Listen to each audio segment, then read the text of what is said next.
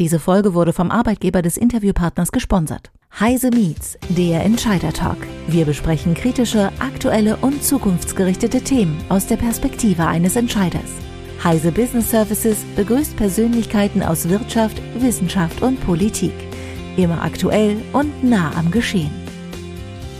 Liebe Zuhörerinnen und Zuhörer, die Unternehmens-IT befindet sich gerade an einem Wendepunkt. Und vielen Unternehmen und IT-Verantwortlichen ist es gar nicht bewusst.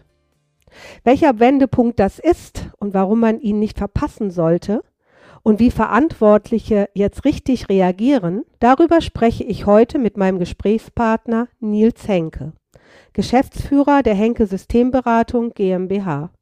Hallo Nils, herzlich willkommen bei Heise Meets. Hallo Gisela, einen wunderschönen guten Tag von meiner Seite aus Hannover.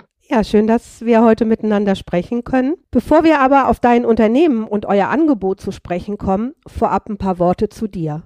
Was treibt dich und was ist deine Profession?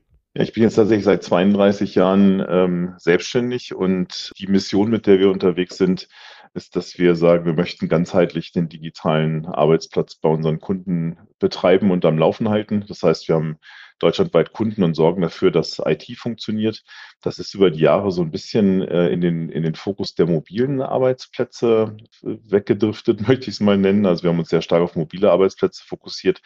Ähm, das liegt möglicherweise daran, dass uns irgendwann in den in den 30 Jahren äh, die Technologie BlackBerry mal irgendwann, äh, irgendwann erreicht hat und wir die Technologie so spannend fanden, dass wir dann begonnen haben, ganz viel mobile Infrastrukturen aufzubauen. Und heute sind ja eigentlich alle Infrastrukturen mobil. Ne? Das, das Thema Homeoffice und mobiles Arbeiten ist in aller Munde. Das ist ein Thema, was wir schon ganz, ganz lange fokussiert betreiben.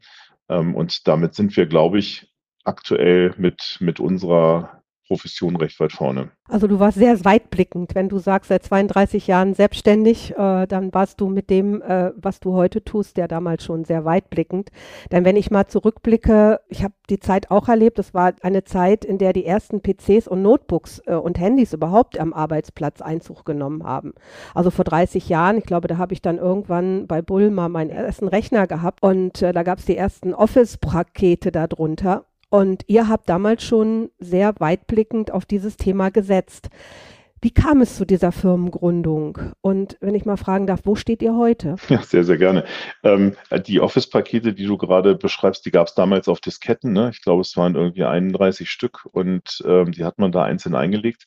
Und die Motivation war tatsächlich recht einfach. Ich wollte damals mein Studium finanziell ein bisschen unterlegen und da IT, äh, da IT ganz gut funktionierte bei mir und ich immer Ansprechpartner war für alle, die da Probleme hatten, habe ich gedacht, dann mache ich da ein Geschäftsmodell draus. Und ich habe es ganz ehrlich gesagt nach dem Studium nicht wieder, nicht wieder kaputt gekriegt, weil es zu dem Zeitpunkt schon ähm, tatsächlich zu groß war.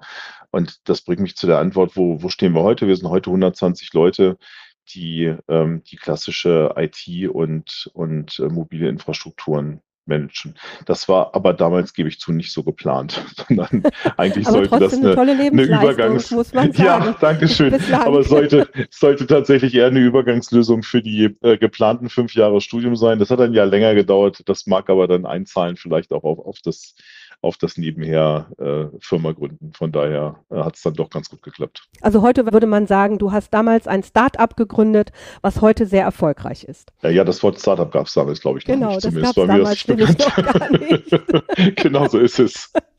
Aber äh, es hat sich ja ausgezahlt. Lass uns mal auf ein Beispiel gehen, das sicherlich täglich bei euch vorkommt. Ich konstruiere mal ein Beispiel. Ein Neukunde aus dem Mittelstand ruft bei euch an und beklagt, dass sein IT-System am Unternehmen immer wieder ausfällt und er unbedingt Hilfe braucht. An welchen Stellen könnt ihr helfen und wie? Das ist ähm, das ist tatsächlich vielleicht das Besondere an, an dem, wie wir das machen. Ähm, wir haben festgestellt, dass gerade die letzten drei Jahre für unsere Kunden aus Investitionssicht extrem schwierig waren, aus Entscheidungssicht. Ne? Denn du hast ja mit Beginn der Corona-Pandemie begonnen, die Leute irgendwie alarmmäßig ins Homeoffice zu kriegen und dann hast du viele Jahre äh, das kaufen müssen, was am Markt verfügbar war. Also wir haben ja gar nicht alle Arten von Technologie zur Verfügung gehabt, die wir in den letzten Jahren verkaufen konnten. Wir haben das verkauft, was, was auf den Hof kam.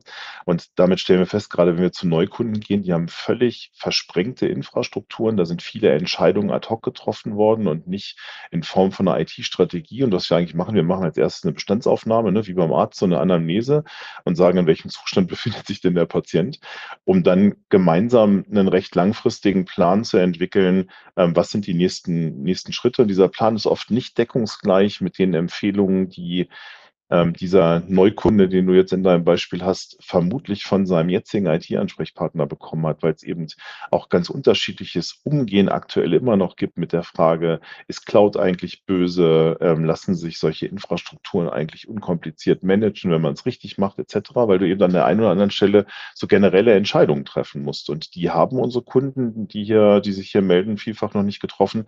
Und wir lotsen die so ein bisschen durch diesen Nebel, in dem die sich äh, gerade befinden finden und sagen, das könnte die Richtung sein, ähm, damit man dann eben am Ende eine sehr strukturierte äh, IT-Landschaft vor sich hat und darauf dann eben seine Prozesse und Geschäftsmodelle auch vernünftig hinstellen kann. Immer unter dem Nebenaspekt, dass wir sagen, der Großteil der Mitarbeiterschaft ist eben mobil unterwegs. Denn das ist, das ist das neue Element, was, was äh, mit Beginn von Corona plötzlich bei allen Kunden oder zukünftigen Kunden aufgeschlagen ist und de dem wir uns dann heute widmen müssen.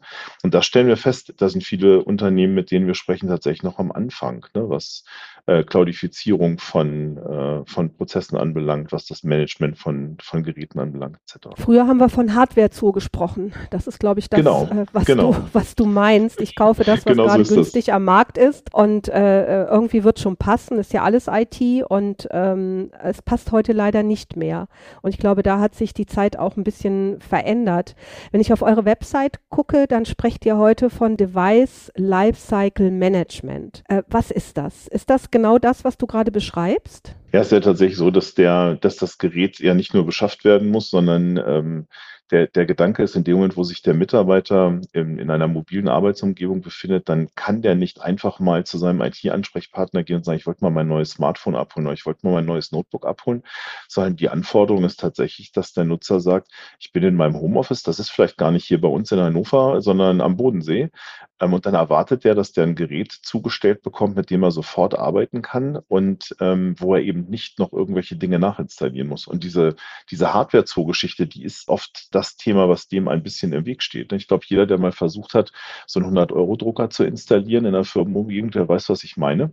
Und äh, wir sind darauf spezialisiert, dem, dem Kunden das so zu strukturieren, dass diese dass dieses, äh, ähm, dieses weite Feld der Mitarbeiterschaft, die da draußen jetzt verstreut in ihren Homeoffices sitzen, dass man, dass man die so geserviced kriegt, dass die sich zufrieden fühlen. Denn das ist heute, glaube ich, ein ganz wichtiger Punkt in der IT, dass wir ja messen, wie zufrieden ist eigentlich der Mitarbeiter mit dem Digitalisierungsgrad des Unternehmens und auch so mit dem, mit dem gefühlten Servicegrad. Ne? Was, wie, wie schnell, wie schnell wird mir geholfen? Wie schnell ist ein Gerät getauscht? Und das eben immer unter diesen ähm, unter diesen Einflüssen, dass das nicht mehr äh, beim IT-Ansprechpartner in der Firma funktioniert. Denn die Leute müssten sich auf einen recht langen Weg machen, teilweise, um in der Firma mal kurz sich ein neues Gerät abzuholen. Das versuchen wir zu vermeiden und so schafft man es dann auch, sehr, sehr verteilt äh, Mitarbeiterstrukturen dann, dann äh, vernünftig zu betreiben. Und ähm, dann, dann geht so ein Device Lifecycle Management ja weiter. Ne? Also ich, ich muss das Gerät beschaffen, ich muss das Gerät servicen, ähm, das muss irgendwie, wir nennen das betanken, also das muss inklusive der der, notwendigen Software ähm, beim Nutzer ankommen. Und dann gibt es auch so einen, so einen Rückweg natürlich, was passiert, wenn das Gerät dann irgendwann 36 Monate alt ist. Da gehört das ganze Thema Datenlöschen zu, da gehört das Thema Wiedervermarktung zu, damit wir ähm, der Nachhaltigkeit da Genüge tun. Und so entsteht so ein Kreislauf. Und, ähm, und wenn man, wenn man den vernünftig strukturiert mit den Kunden, dann hat man nach, nach ganz kurzer Zeit tatsächlich eine sehr homogene ähm, Infrastruktur, die sich dann auch sehr, sehr gut betreiben lässt. Mhm. Also wir können auf jeden Fall feststellen, dass heute fast jeder Mitarbeiter, der in Unternehmen ist, nur noch mit äh, portablen Geräten, sage ich es mal so, mit Notebook und, und Handy unterwegs ist. So diesen Tower, den wir früher noch kannten, ich glaube, den gibt es heute kaum noch. Also oder ist so Tat. kurz davor abgeschafft zu werden. Aber wenn, wenn du gerade sagst, der Mitarbeiter kann am Bodensee sitzen, alles ist, äh, ist mobil, dann ist natürlich auch in jedem Unternehmen so diese Security-Angst da, ne? Was macht er mit dem Gerät und äh, wie, wie geht er damit um und wie geht er mit meinen geschützten äh, Daten um, die da ja drauf sind vom Unternehmen. Wie geht ihr mit diesen Ängsten, sagen wir mal, der Kunden um? Ich, ich versuche die eigentlich gar nicht aufkommen zu lassen. Es gibt tatsächlich gerade in der Security einen sehr einfachen Verkaufsmechanismus, den, den nennt man vermutlich Geschäft mit der Angst. Und der beginnt immer mit so hässlichen Gesprächen wie, äh, ich helfe Ihnen dabei, die Datenschutzgrundverordnung umzusetzen etc. Ich finde das so vertriebstechnisch eigentlich ziemlich unsexy. Und äh, wir versuchen das eher über die Mehrwertdiskussion und sagen, Security ist dann am Ende ähm, etwas, das muss natürlich gemacht werden. Das hat für, auch für uns einen sehr, sehr hohen Stellenwert. Und da sind wir auch wenig, äh, wenig diskussionsbereit äh, mit unseren Kunden ne, und sagen, es gibt, es gibt entsprechende Absicherungen, die müssen einfach sein, damit, damit so eine Infrastruktur auch hinterher läuft und damit auch wir unseren Job, das zu betreiben, gut machen können. Aber ich mag den Einstieg nicht zu sagen, äh, sie sind gefährdet, ähm, die, äh, ne, da gibt es Vorschriften, die sie umsetzen müssen, etc. Sondern wir versuchen das eher über den Mehrwert und ziehen dann die Security nach. Ähm, auch das ist heute ein Stück weit ein Commodity-Produkt. Das kann man sehr, sehr gut an die Unternehmensgröße und ähm, den Schutzbedarf des Kunden anpassen. Und dann hat man einen sehr, äh, dann hat man gerade, wenn man da Standardprodukte und Standardservices nimmt, dann hat man äh, sehr schnell eine gute Absicherung für den Kunden und ähm, dann kann er das ein bisschen nachjustieren, ob das ausreichend ist für die Kundenstrukturen, die er hat, für die Datenstrukturen, die er hat. Ähm, aber das, der, der, die, die grundsätzliche Angst, dass wenn ein Mitarbeiter da draußen im Homeoffice ist, äh, dass, dass, der, dass der nicht absicherbar ist, weil er vielleicht in seinem privaten WLAN hängt oder die grundsätzliche Angst, dass Cloud böse ist, haben wir ja vermutlich, seitdem wir alle Teams benutzen, auch äh, hoffentlich abgelegt. Oder zumindest der Großteil hat das abgelegt. Es sind aber immer noch viele da draußen unterwegs, auch, auch in unserer Branche, ähm, die immer noch erzählen, dass Hardware in den Keller gehört, weil sie da besser steht da bin ich jetzt äh, persönlich nicht so Freund von, muss ich sagen. ja gut, ich kann nicht auf der einen Seite mobil sein und sagen, ich statte alle, alle Mitarbeiter mobil aus, damit sie auch von überall arbeiten können, aber dann äh, eigentlich alle im Keller einsperren möchten. Äh, das passt irgendwie nicht zusammen. Aber wir haben ja neben der Security noch eine andere Herausforderung im, im Moment, gerade was IT-Berufe betrifft, und zwar den massiven Fachkräftemangel, den wir haben. Und wir haben vorhin vom Mittelstand geredet, den es natürlich an vielen Stellen ganz massiv dann auch trifft.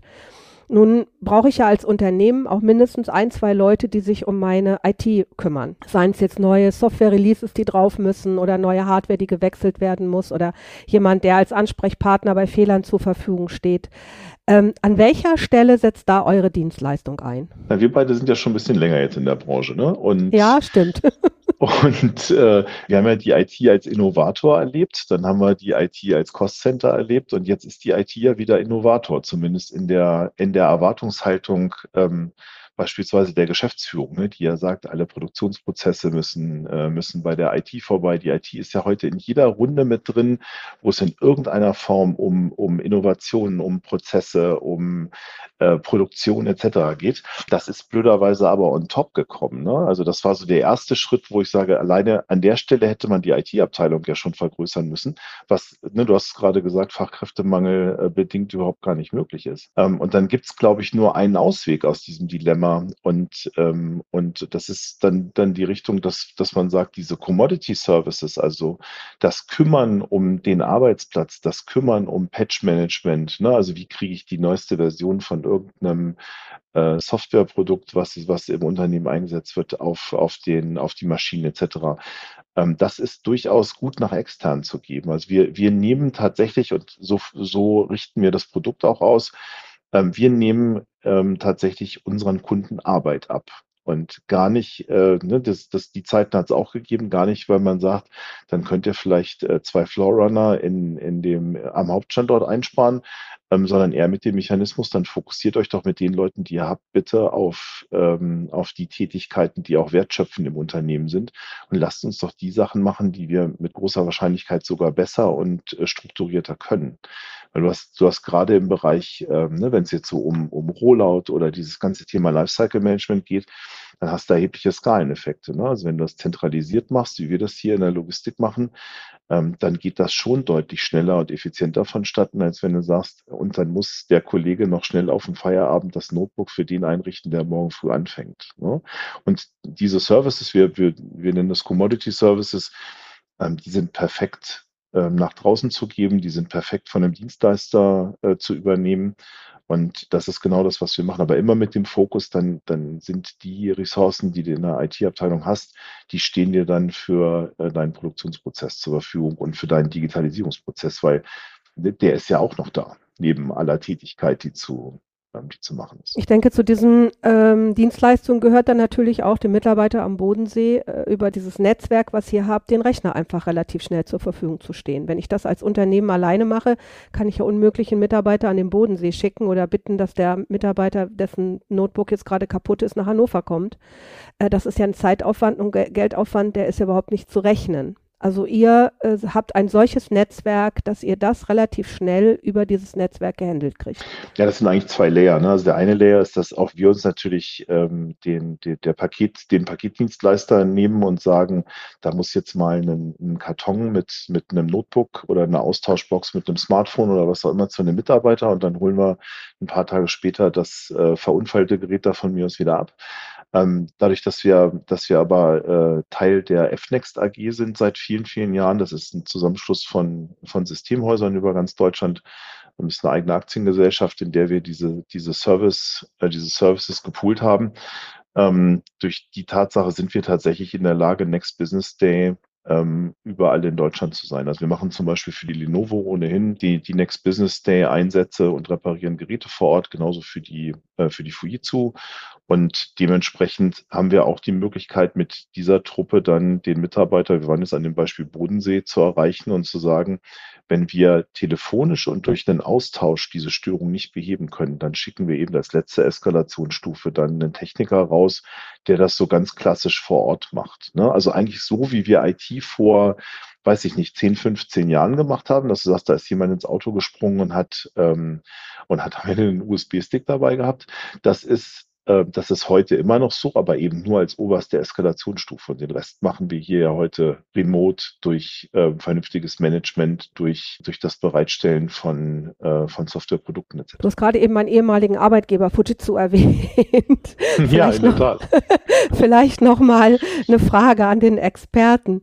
Wo siehst du heute die kritischen Punkte im Umfeld von mobilen Frontendgeräten? Gibt es eigentlich noch welche oder sind die heute so, so stabil, so abgesichert, äh, dass dass man einfach sagen kann, da kannst du fast alles mitmachen. Das funktioniert. Also die, die, dieses Thema, also wenn, wenn du, wenn du mit sicher tatsächlich das, das Thema IT-Security meinst, dann, ähm, dann ist das immer noch Aufgabe von, von Drittanbietern. Ne? Also du musst dieses Stück Software schon auf diesen, auf diesen Endpunkt draufbringen und äh, musst das ähm, und, und muss das äh, sehr strukturiert tun, damit das funktioniert. Ähm, aber das wäre ja der, der, die, die zweite Frage, Sicherheit. Diese Geräte, die laufen heute tatsächlich unproblematisch durch. Ne? Also nimm mal so ein das Smartphone. War die Frage, genau. Genau, nimm, nimm mal so ein Smartphone, das hat ja eine viel niedrigere Reparaturanfälligkeit, als wir das noch äh, vor vielen Jahren gesehen haben. Mein, mein Lieblingsbeispiel in dem Zusammenhang ist immer das Thema Wasserschäden. Ne? Also ich weiß gar nicht, wie viel wie viel tausende Geräte wir gesehen haben, wo diese Wasserindikatoren gekommen sind, weil die irgendwo äh, im, in, im Regen gelandet sind oder, oder wo auch immer. Und heute ist tatsächlich so, dass durch die Herstellprozesse zum Beispiel dieser Fehler fast überhaupt nicht mehr auftritt. Ne? Oder Panzer, Panzergläser schützen heute ganz viele, ganz viele Geräte beim Runterfallen und und und. Ne? Also die, die Reparaturhäufigkeit ist deutlich zurückgegangen. Auch bei den Notebooks, da ist das genauso. Wenn wir dieses Thema nochmal nehmen, was empfiehlst du heute einem mittelständischen Unternehmen? Worauf sollte er oder muss er bei seiner IT-Ausstattung achten? Zum Beispiel, was ihm Arbeit und Zeit sparen könnte. Ich glaube, man muss zunächst erstmal eine IT-Strategie haben. Also äh, und, und damit interessanterweise auch eine Strategie für dieses ungeliebte Thema ähm, des Arbeitsplatzes. Ne? Also wir eigentlich proklamieren wir ja da draußen, dass du jedes Gerät heute unproblematisch mit deiner Infrastruktur verbinden kannst. Das stimmt auch. In der Wahrnehmung des Nutzers ist es aber so, dass diese, diese Standardisierung, also dieses Fokussieren auf einige wenige Geräte, ähm, das macht die viel einfacher in den Serviceprozessen im Hintergrund. Und deswegen empfehlen wir eine hohe Standardisierung. Wir empfehlen Standard-Service-Prozesse dahinter zu legen und zu sagen, der, der Nutzer, der, wenn, wenn ich dem nicht innerhalb von x Minuten helfen kann, dann tausche ich das Gerät gegen ein neu aufgesetztes Gerät und so weiter und so weiter, weil ich damit die Nutzerzufriedenheit hochbekomme und vor allem auch ähm, die, die Möglichkeit, dass der produktiv arbeitet und nicht darauf wartet, dass die IT funktioniert. Ja? Und ich glaube, dass dieser, dieser Gedanke zu sagen, viele Kunden befinden sich heute in so ein bisschen, in so einer bisschen nebulösen Umgebung und suchen die Orientierung. Ähm, ich glaube, ähm, da hilft es, sich jemanden zu suchen, der bei der Orientierung hilft. Und da gibt es in der Branche tatsächlich ganz, ganz viele die die aktuellen Technologien und die aktuellen Servicemöglichkeiten nutzen. Und ich glaube, da gehören wir auch dazu. Wenn wir von Orientierung sprechen, dürfen wir natürlich jetzt ein Thema nicht vergessen, nämlich Managed IT. Also wir haben jetzt im Moment nur vom Frontend-Gerät gesprochen, aber Managed IT heißt ja auch, dass ich viel auslagere. Unterstützt ihr Kunden auch bei dieser Thematik? Ähm, ja, auch da, auch da bei den Commodity-Team. Ne? Also wir, wir sind in dem Azure-Thema äh, gut etc. Und wir haben ein sehr, sehr tragfähiges Partnernetzwerk ähm, auch, auch aus dem, aus dem FNEX-Bereich heraus, wenn es, wenn es darum geht, so in Spezialapplikationen reinzugehen. Ne? Also ich würde jetzt zum Beispiel nicht sagen, dass wir best in class sind, um irgendwo eine, eine komplexe SAP-Infrastruktur zu betreiben. Das machen dann Partner für uns. Ähm, wichtig ist das, ist aber ja, dass das als, als einheitliches Bild beim Nutzer und beim Kunden wieder ankommt. Ne? Und ich glaube, es ist heute vermessen zu sagen, dass ein IT-Unternehmen, und da möchte ich fast sagen, egal wie groß das ist, sich hinstellt und sagt, ich, ich kann wirklich Fulfillment-Anbieter für den kompletten deutschen Mittelstand mit all seinen Pläsierchen sein aus Software und Hardware-Sicht. Das wird nicht funktionieren.